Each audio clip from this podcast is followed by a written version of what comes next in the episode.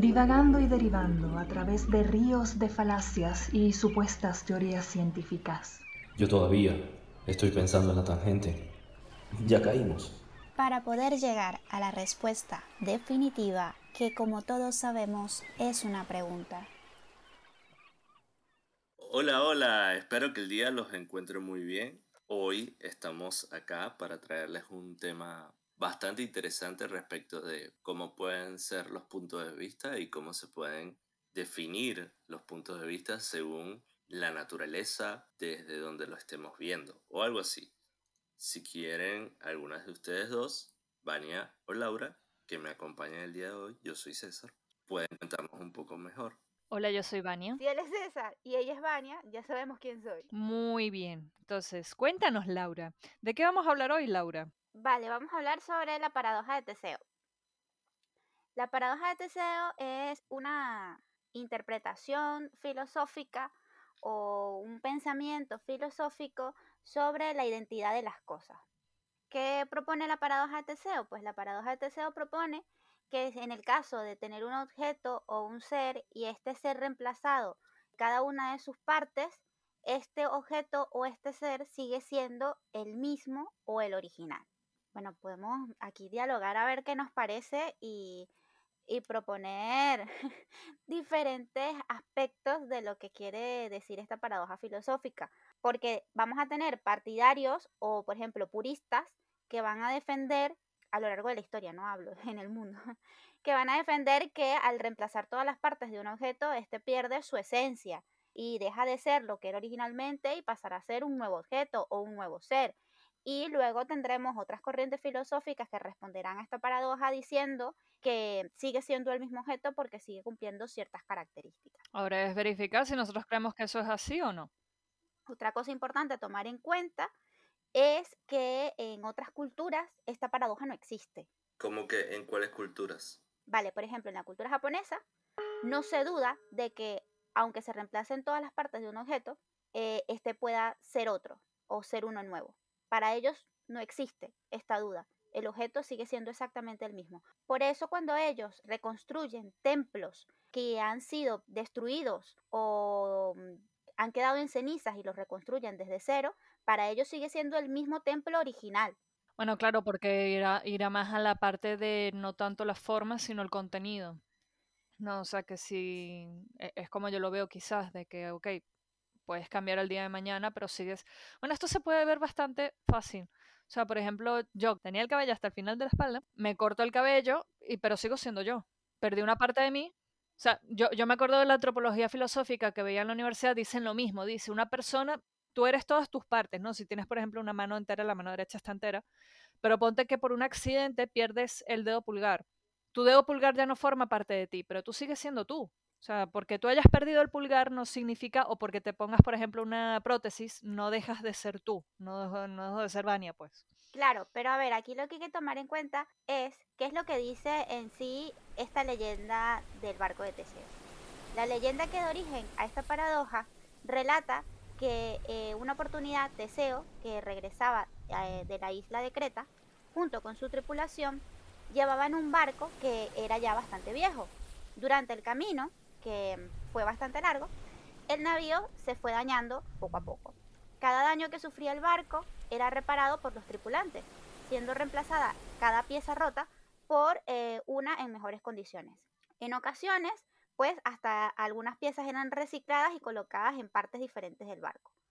Cuando Teseo y sus tripulantes llegan finalmente a puerto, el barco había sido completamente modificado o reemplazado cada una de sus partes. No quedaba eh, ni siquiera una sola pieza que fuese del navío original.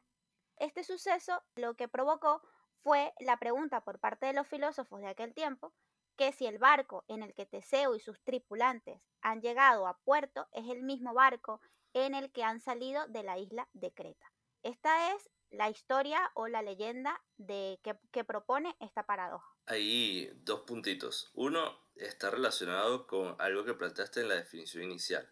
Tú dijiste algo como que si, si No lo digo yo, lo dice el mundo. No, lo dijiste vos. Tú dijiste, la diferencia entre si es lo mismo o lo original, o lo original, ¿no? Era algo así lo que habías planteado. Eso tenemos que preguntarnos, bueno, ¿qué es lo mismo, es distinto al original? Pues que sea el objeto o lo que estemos cuestionando. Y lo otro es, bueno, dentro de esa historia que estás comentando, ¿no? De dónde surgió esta, esta discusión, hay algo como elemental. El barco pudo haber sido reparado en el agua mientras está transitando. O sea, es como que eso te va dando como una idea de que, bueno, tuvieron que haber parado en algún lugar, hecho algún cambio. ¿Me explico? O sea, no fue, no es como tan literal, ¿no? Sí, bueno, creo que eso no es relevante para la, para la paradoja como tal. Ah, no, perdón. Lo importante es que hay piezas que son reemplazadas y al final eh, la pregunta es si de un objeto o de un ser yo reemplazo todas sus partes, sigue siendo en esencia el mismo o no. Hay muchos pensamientos en esto. O sea, por ejemplo, hay uno que a mí me gusta mucho, que está relacionado con, con la paradoja, que es el ejemplo del río de Heráclito.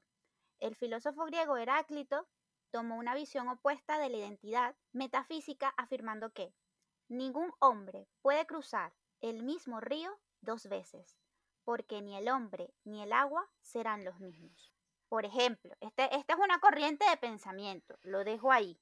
Ah, yo creo que sí. ¿Por qué? O sea, habla de que no será lo misma la, la propia situación de cruzar, pero si el río sigue llamándose río y el hombre sigue llamándose hombre. O sea, el cambio va por la situación, pero no tanto por, por, por lo que son ellos en sí. El hombre sigue siendo hombre, aunque en la situación haya cambiado él, porque su circunstancia y su situación va a ser distinta. Es como yo, es como yo lo veo. Claro, eh, ahí es donde la variable tiempo entra como en juego, ¿no? A ver, este, esto se analiza desde el punto de vista, obviamente que pasa un, un tiempo y, y, luego hay que analizar si es otra vez el mismo objeto, ¿no?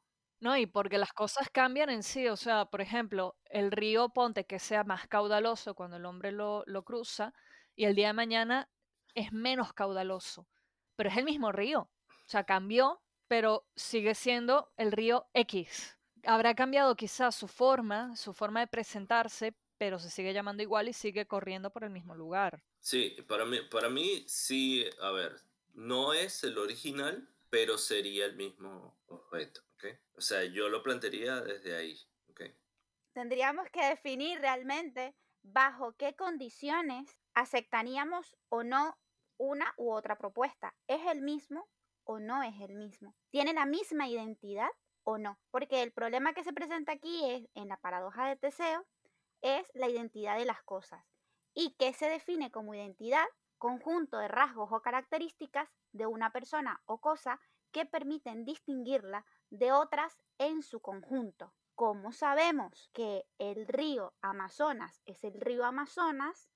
¿O cómo sabemos que Vania es Vania y no es Laura? Son un conjunto de características las que nos van a permitir determinar la identidad de las cosas. Entonces, si esas características son modificadas, ¿sigue siendo la misma cosa o el mismo ser? Claro, pero entonces entra, entra. No, es el mismo. Es, es que entra, entra la cuestión, ¿no? O sea. Es el mismo y no es el mismo. No es el mismo, pero sí es el mismo. O es el mismo o no es el mismo. Entonces. No es el mismo. Interesante. Bueno, inicialmente cuando Vania se presentó con su corte de cabello, no parecía ser la misma. No, pero la palabra es esa, parecía.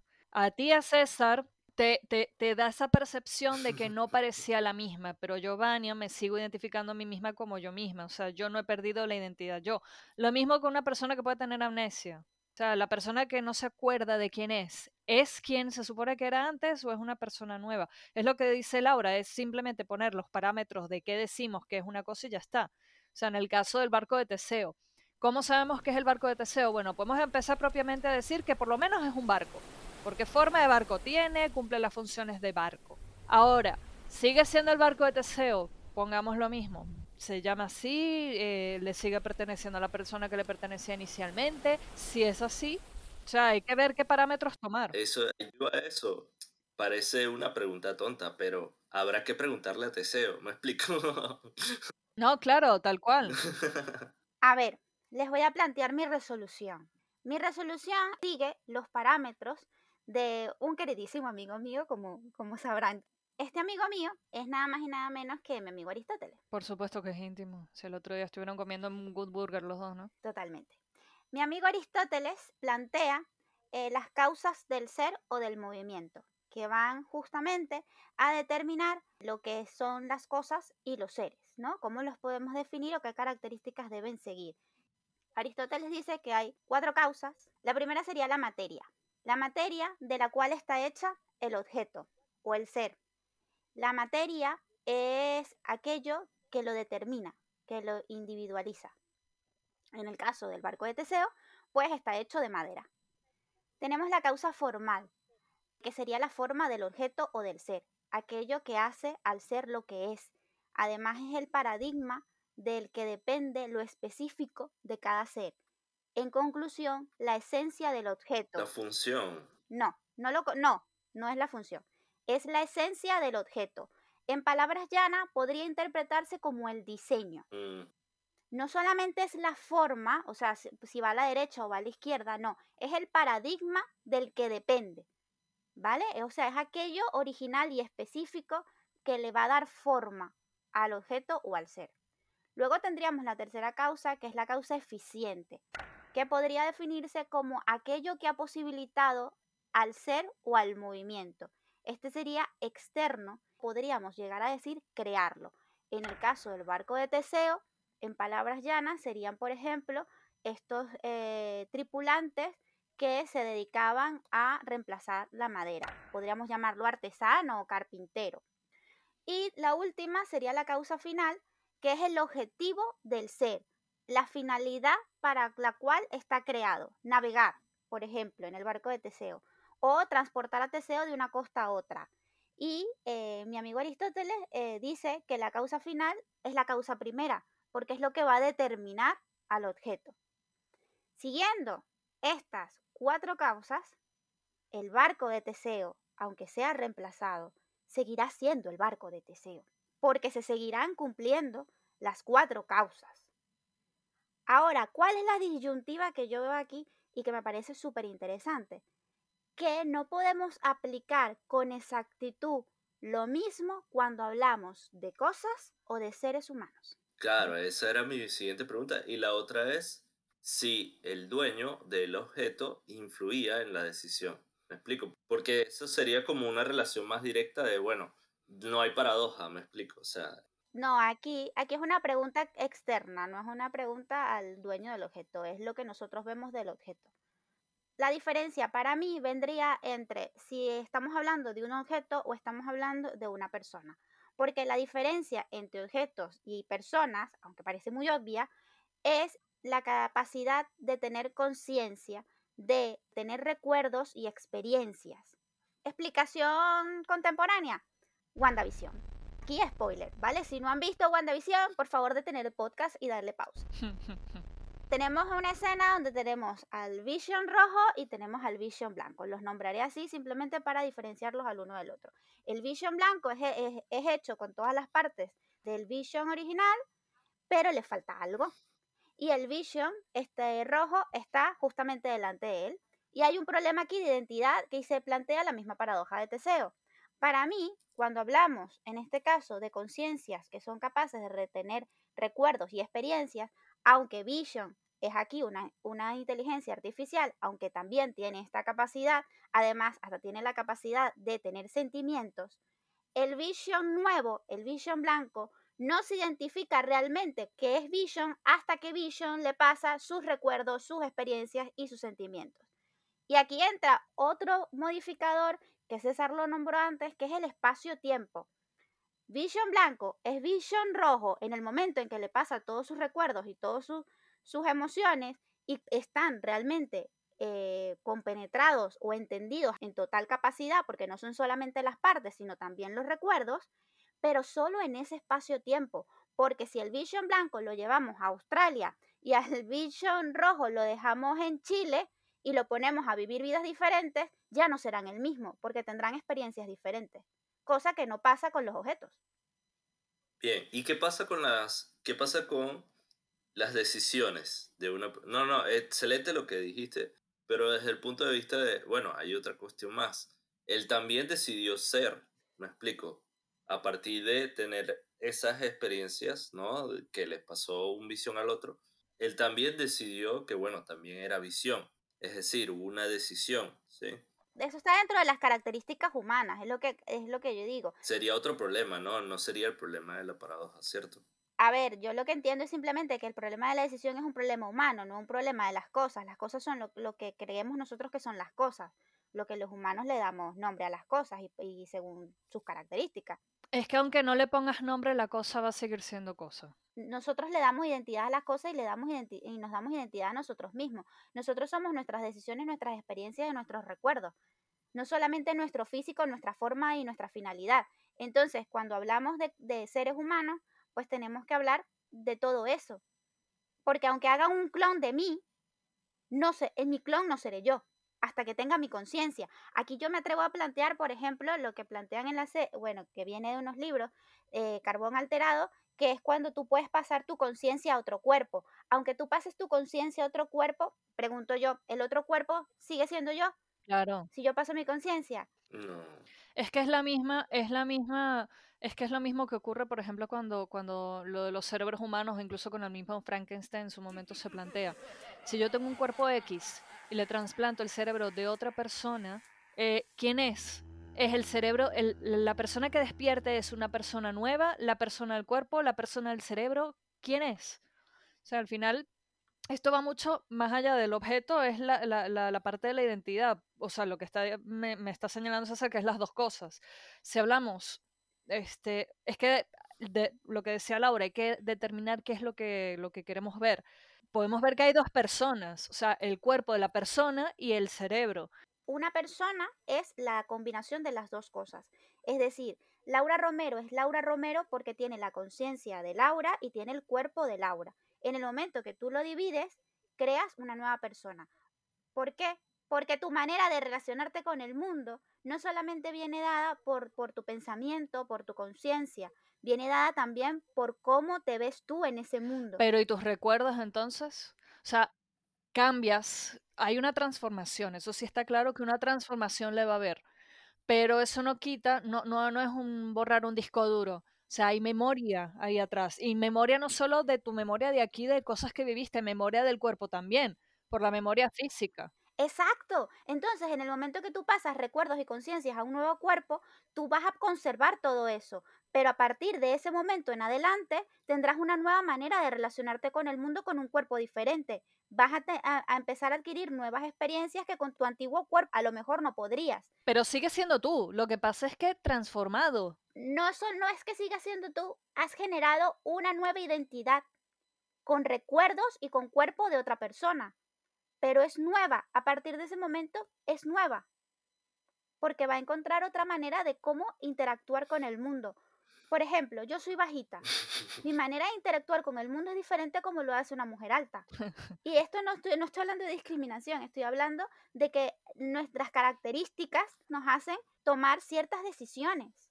Al cambiar de cuerpo vas a tener una nueva manera de relacionarte con, con el exterior, con el mundo. Es totalmente inevitable, somos una conexión de cuerpo y mente. Yo comparto de que sí sería como una nueva identidad, pero ¿qué pasa si Laura, por ejemplo, se va a otro, otro cuerpo? ¿no? Cuando digo Laura es la mente de Laura. Y la mente de Laura vuelve al cuerpo de Laura después de estar, no sé, una temporada en, en ese otro cuerpo. Y ahí volvió Laura. Pero ¿y quién era cuando, cuando se fue Laura, digamos, la mente de Laura al otro lado? Era otra. Entonces, y ahí es donde está el problema que plantea Vania. Es, o sea, no necesariamente va a ser otra, o sea, no, no, no es irrefutable que sea otra identidad. ¿Me explico? Porque, porque Laura estaría, estaría componiendo la, esa nueva identidad como la estás definiendo tú, ¿cierto? Que en Carbón Alterado pasa eso. El personaje principal cambia de cuerpo y es verdad, hay, no lo veo como una nueva persona como tal, sino que simplemente es que es, lo mismo que, que, volvemos otra vez al círculo, ¿sabes? De hay que determinar qué es lo que hace una persona. O sea, y hay muchísimas ramas que te dicen la persona solamente es la conciencia, la persona solamente es el alma, la persona es el conjunto de todo, es el conjunto de nada. Simplemente es tomar una posición. Entonces, si vamos a estar hablando de todo, es lo mismo que, que, que decir cualquier cosa. Podemos decir que el planeta Tierra es un plato de espagueti y estamos diciendo la verdad porque es tal cual, por la relatividad. Porque la verdad no existe. o nosotros no tenemos la capacidad de todavía plantearla. Pero si vamos a través de lo que decía Laura de carbono alterado, a mi percepción, el personaje no perdía su identidad, la transformaba, se podría llegar a confundir, se podría llegar a perder, pero él seguía siendo él, porque aunque se pasara a otro cuerpo, él sabía lo que tenía que hacer, él sabía cómo se llamaba, él conocía a la gente, que al final, ¿qué es lo que hace que seamos lo que somos? O sea, aparte, es, un montón de cosas que ya lo decía Laura, es el cuerpo, mis características físicas, lo siento, pero es así. Las vivencias que yo tengo por mí misma, las percepciones que yo tengo del mundo, que eso también va a determinar de las vivencias que yo tenga, las demás personas. O sea, al final, lo de Teseo, si, era si sigue siendo el mismo barco o no, ¿quién tiene la potestad de decirlo? Quizás el propio Teseo, porque es su barco, y luego los filósofos que se maten a palabras como les dé la gana. Pero al final, ¿es el barco de Teseo o no es el barco de Teseo? ¿De quién depende determinarlo? De cada persona que se plantee la paradoja como tal. De cada persona, del propio Teseo, de Dios, del universo, de nada. Sí, si nosotros nos planteamos la pregunta, pues nos correspondería a nosotros tomar una posición al respecto pero obviamente es individual. Aquí nadie está tratando de, de conseguir ninguna verdad absoluta. Pero eso, o sea, es lo que tú acabas de decir, hay que tomar una posición. No, no, no, por supuesto que no, lo estamos comentando. Para mí la posición, según mi amigo Aristóteles, sigue siendo el mismo objeto. Y el barco de Teseo sigue siendo el barco de Teseo. La diferencia que yo haría es justamente cuando si hablamos de un objeto o hablamos de un ser humano porque el ser humano tiene la capacidad de evolucionar, de aprender. Nosotros cambiamos constantemente. Yo no soy la misma persona que era hace 10 años. Y además de eso, a nivel este, mm. biológico, nuestras células no solamente cambian, sino que mueren. Hay unas que simplemente mueren. Y cuando llegamos a cierta edad, eh, la mitad de nuestras células son otras. O sea, es que eh, eh, es imposible no, no cambiar para el ser humano o para los seres vivos es imposible el mantenerse inmutable. Por eso el, el, que se traslade la paradoja a las personas, digamos, a los seres humanos en particular, yo lo veo como, como que dispara otros problemas para interpretarlo, ¿no? Y que no existen en, en los objetos inanimados. Entonces, eh, partiendo de eso, me encantó que trajeras eh, Altered Carbon a, la conversación porque me gustó mucho lo que planteaba, ¿sí? Y además es un ejemplo muy, muy bueno de que, de que la funda, ¿sí? El, cuerpo, no, realmente no, no, no era determinante para decir que era el barco de Teseo, por ejemplo, sino que pesaba mucho más su esencia, lo que sería su alma en su, en su pastillita de carbón, Sí, es verdad que así como dicen muchos de que nuestras nosotros somos, lo decía Ortega, o sea, nosotros somos nuestras circunstancias, yo y mi circunstancia, es de nuevo tomar una decisión, porque tanto si vamos por lo menos por lo religioso, ¿qué nos dice la religión? Que el cuerpo no vale para nada, que lo importante es el alma, que cuando tú te mueras tú te vas para donde sea, para el nirvana con Dios, donde te dé la gana, a la rosa mística de Dante. Sí, pero la religión no dice que tu cuerpo no, no sea parte de tu identidad. No, pero hablamos de, estamos hablando de si yo, Vania, me muero ahora y queda solo mi alma, ¿sigo siendo Vania? Sin una parte de ti, sí. Yo viéndolo desde mi parte personal, como dice Laura, yo también digo, perdí un pedazo de mí. O sea, al final, no, ¿qué, qué es? ¿por qué seguimos diciendo que nosotros somos nosotros? Por la propia identidad. O sea, ya está. Si yo el día de mañana pierdo un brazo. Las características que hacen que seas un conjunto que se pueda definir y diferenciar. Claro, pero que va más allá de lo físico. O sea, con los objetos es igual. O sea, si en el barco de Teseo se vivió la aventura, me, la, me lo voy a inventar porque no estoy segura. Si en el barco de Teseo se, se, se vivió la aventura de que pasamos la tormenta más grande del siglo, por más que el barco esté cambiado, toda la parte material, en este barco, en este donde estamos todos juntos, es donde vivimos esa parte de la tormenta. Por ejemplo, para los japoneses eso no valdría. para los japoneses eso no valdría, porque eso es una cuestión emocional. Y cuando tú sencillamente agarras un, e, un, objeto y lo representas de la misma manera como el, el objeto original, ese objeto puede llegar a tener esas características que realmente son emocionales. Claro, claro. Lo que pasa es que yo me iba más al proceso esto del kintsugi. ¿Sabes? De que si se me rompe un plato, lo arreglo con oro. Entonces te dicen, ¿es el mismo plato? Entonces, ¿qué es? ¿O es un plato que, que, que lo que hizo fue que, que está mejorado o evolucionó o se transformó? Pero es el mismo plato. Y ahí volvemos otra vez con el maldito barco de Teseo, que está siendo reemplazado. Cada una de sus piezas está siendo reemplazada, pero está siendo reemplazada por el mismo material y por los mismos especialistas, carpinteros, y con la misma finalidad y con la misma forma. ¿Y nosotros qué concluimos eh, a través de la charla de hoy? Que simplemente ambas cuestiones deben permanecer como potencialmente válidas, es decir, tanto que el cambio existe como que, o sea, el cambio en el objeto existe y la identidad del objeto se mantiene. Es decir, que puede ser el mismo y no puede ser el mismo. Para mí sí es el barco de Teseo. Dependerán de los ojos que lo vean, pero para Laura Romero sigue siendo el mismo barco de Teseo. ¿Para ti, César? Entonces los tres estamos de acuerdo. Está bien, pero no va de eso esto. De- después- Exactamente, o sea, de no- tantos minutos. A ver, te digo, nosotros podemos estar de acuerdo, pero el punto es que tenemos que avivar la discusión. Sin discusión no hay sabor y sin sabor no hay vida. Y así hemos concluido. Y así, ese es un cierre con- perfecto. Esperamos de todo corazón que este podcast les haya gustado. Gracias por divagar y caer con nosotros una vez más. Y nada, nos vemos en el próximo podcast.